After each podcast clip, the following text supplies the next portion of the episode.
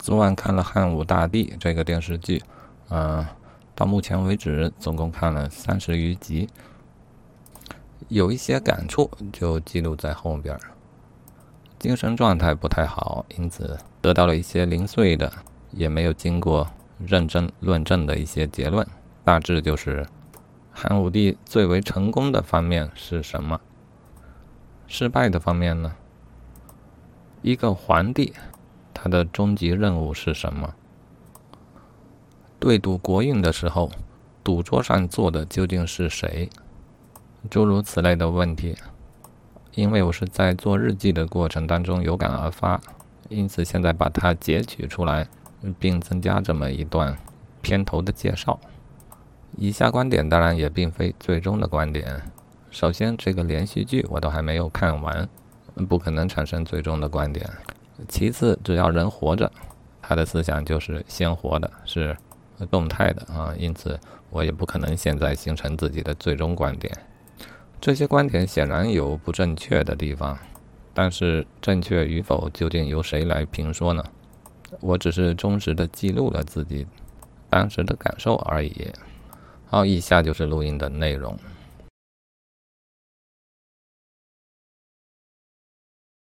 看的还是汉武大帝啊，汉武大帝韬光养晦的六年啊，以及窦太后死后，汉武大帝正式的掌权，开始筹划对匈奴用兵啊，大概这样一段历史时期的故事啊。这段我有一点感想，或许呢也可以扩展来说说。这里先简单记录一下，看小说和看电视，总觉得英雄人物的重要性。回头再去听历史，多方面的去听历史呢，又会感觉并非如此啊。每个人就是一个符号罢了。对于刘彻来说，他哪一些决策才是重要的呢？啊，或许我们会觉得对匈奴的政策政策啊，才是他重要的决策。其实这个对匈的政策，朝议的时候莫衷一是啊，意味着这样的政策其实也是有争议的空间啊，意味着。是否真正的正确啊，在事前并无定论啊。当然，事后返回去看呢，它应该是正确的。好，甚至这一点都可能有一点点争议啊。汉武帝时期似乎将文景之治时期所积累下的国力给消耗殆尽了，那这也是一个重大的代价。所幸的是取得了最终的胜利。还有，那这是否就能佐证汉武大帝的英明神武呢？好，我想这也未必啊。当朝堂上主张与主张苟合、相持不下的时候，汉武帝做出了如此的决定。我想这里最光辉的部分就是他的这一种责任感啊，因为事情呢必须有一个决策。那既然大臣们吵个不停呢，作为皇帝，他有这样的责任和担当，他必须做出一个抉择。只是这个抉择的做出啊，实在是谈不上有十足的把握。我这里强调的是，我们不能事后诸葛亮的去看。那若这样看，汉武帝就是非常的英明睿智，有洞察力。嗯，但历史本身并非这样的。我们的时空规律就决定了我们其实并不能改变过去，也不能预见未来。好，这句话有没有问题？哎，我感觉有一点问题。请问，探索规律、发现规律这样一种行为？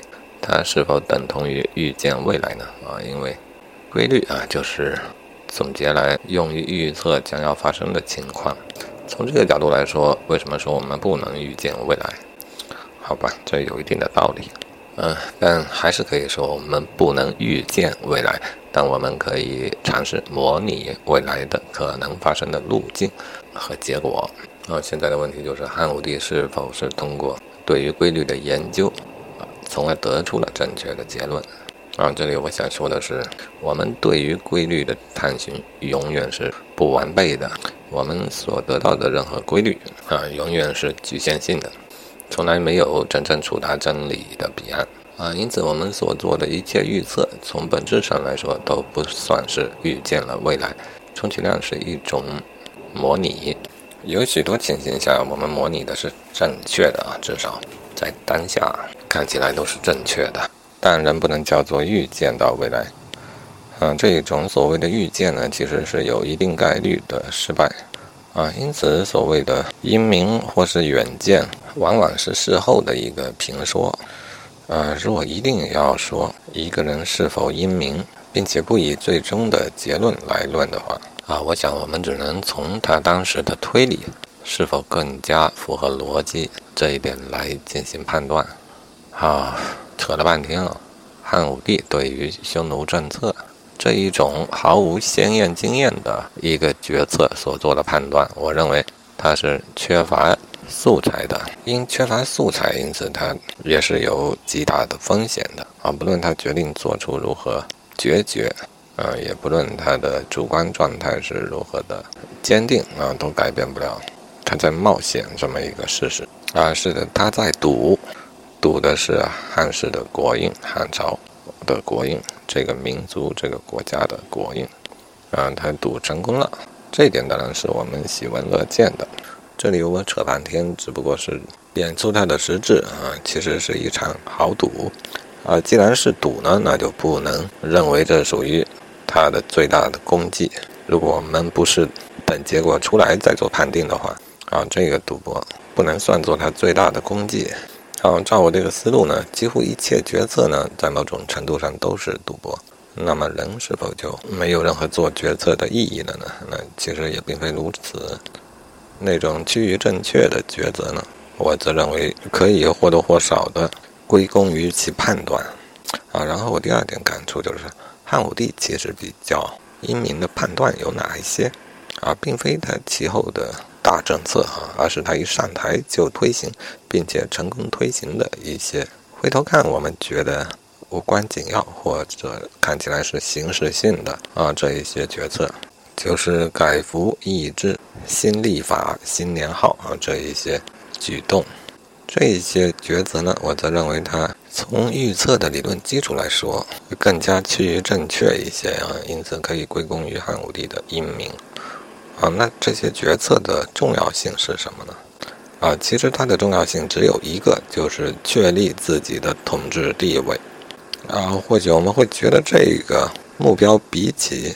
成为未来的那一个真正的汉武大帝所做的那一些决策，似乎太狭隘、太自私，也太平庸了。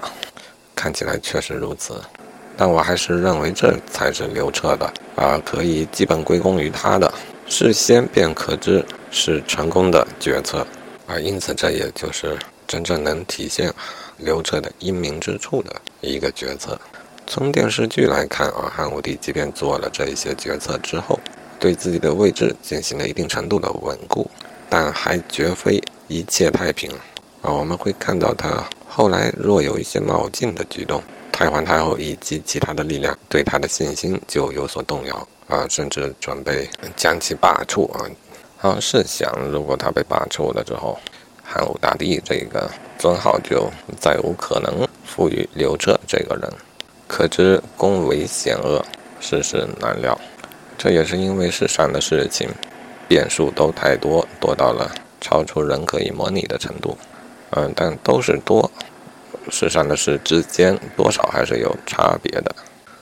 嗯，刘彻的皇权是否稳固，这么一个事情所涉及的变数，比起他将来的大政方针所面临的变数。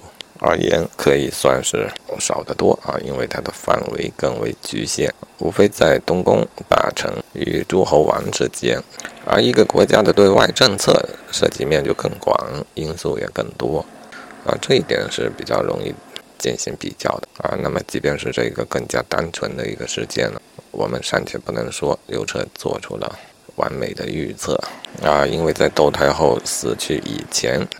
刘彻一直如履薄冰啊，他的皇位一直如履薄冰。他登基伊始所采取的那一些行动，仍然可以说是一个趋于正确的一种预判和正确的行动。嗯，但这一个行动还是不足以稳固他的地位啊。因此，他后面的几年时间呢，啊，同样也在赌，不断的赌每一个决策、每一个举动，不断的赌自己的地位的命运。啊，我还是认为赌的事儿呢，就算不得他的功绩啊。包括汉武一朝的后来的文治武功呢，若是赌的部分呢，也算不得他的功绩。嗯，那只有说刚开始的这些稳固自己政策的啊，稳固自己政权的啊，并且显然合乎逻辑的这一些决策，可以归功于他本能啊，或其智囊团啊。而这一个成就呢，充其量就是稳固了他自己的皇权。但我认为这一点就足够让足够一个人骄傲的了。固然事后来看啊，事后呢，因为赌对了国运啊，因此有许多溢美之词的褒扬呢，就全部加到了他的身上。但正如之前所说，既然是赌博，就没有什么好归功于谁的。啊，对于皇帝来说，反正都是赌，即便换了一个皇帝。啊，或许他同样也赌得对，这概率呢，事先也不能确定谁能赌得更对一些。可以这么说，大政方针它本质上是由整个社会的发展所确定的。皇帝所能做的，无非就是在各种意见相持不下的时候，掷一把骰子，推动一下决策的做出。啊，其实客观的来说，他心里也没什么数。啊，由此看，哪个皇帝在位？掷骰子总是会的，这并非刘彻的过人之处。而刘彻之所以成为了汉武大帝，却是因为他在这个位置上，而他在能够在这个位置并保持在这个位置上，那他登基之初所做的那一些抉择，啊，倒是真正管用的，算得上决策的一种决策。啊，由此呢，我有一个感触啊，就是所谓的皇帝，其实最重要的工作呢，就是保证自己不要被撸掉。能做到这一点呢，就已经是一个成功的皇帝。也只有保证自己不被撸掉，将来赌博赌赢了，这个红利才与他有关。啊，其实国运这一场豪赌，究竟是在谁手里进行的呢？啊，我想究其实质，赌桌两边坐的其实是两个国家。皇帝呢，他是一个代表，赌赢了是否能够归功于他啊？比方说刘彻性格中的对于匈奴的痛恨，嗯，他性格中的坚定或好战或杀伐果断这样的性格，是否是他代表国家赌国运的时候的一种筹码？那我的感觉是，仍然不是。他作为一个赌局的代表人，他的这一些性格。其实是他有权作为代表人的原因，而非他赌博输赢的筹码。换句话说啊，国家选择了这样一位君主，因为他有这样一些性格，因此他才能够用运用他这一些性格上了赌桌，豪赌一把。说白了，说到底，一个皇帝他的一切行为决策，嗯，最终的目的或者说唯一的目的。就是要让自己能够保持在这个皇帝的位置上，而不被撸掉。这甚至可以说，并非他第一步要达成的目标，而应该说是一个皇帝的唯一的终极目标。做到了啊，其后的一切荣辱、国运的兴衰，才有可能和他沾上了边，否则沾都是沾不上。啊，其实这就是我的帝王观，也是我的英雄观。历史故事总是这样，啊，个个都是事后诸葛亮。凭着结果，我们倒推寻找许多其实并不存在的原因，这些原因往往是捏造的、臆想的。刘彻是否真的如此的英武？其实要打许多问号。我猜想他到老年呢，自己所反省的那些问题，嗯，也都是实实在在的问题。除此以外呢？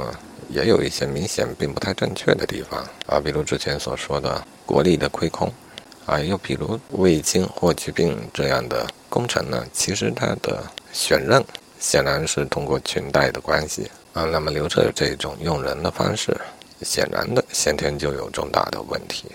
嗯，至于刘彻选拔的人，其他啊通过电视各种方式选拔的人才。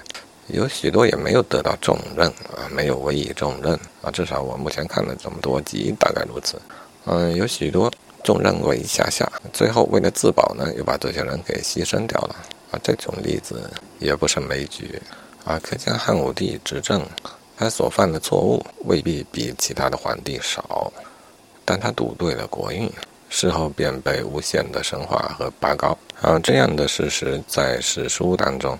在历史小说当中比比皆是，经常用这种事后的眼光，给事前的行为的理由，做出许多毫无逻辑的判断，啊，这样的判断充斥二十四史，啊，因此我觉得读史书，而且还全信他的话，那真的会让一个人彻底的疯掉，因为逻辑本身就是不自洽的。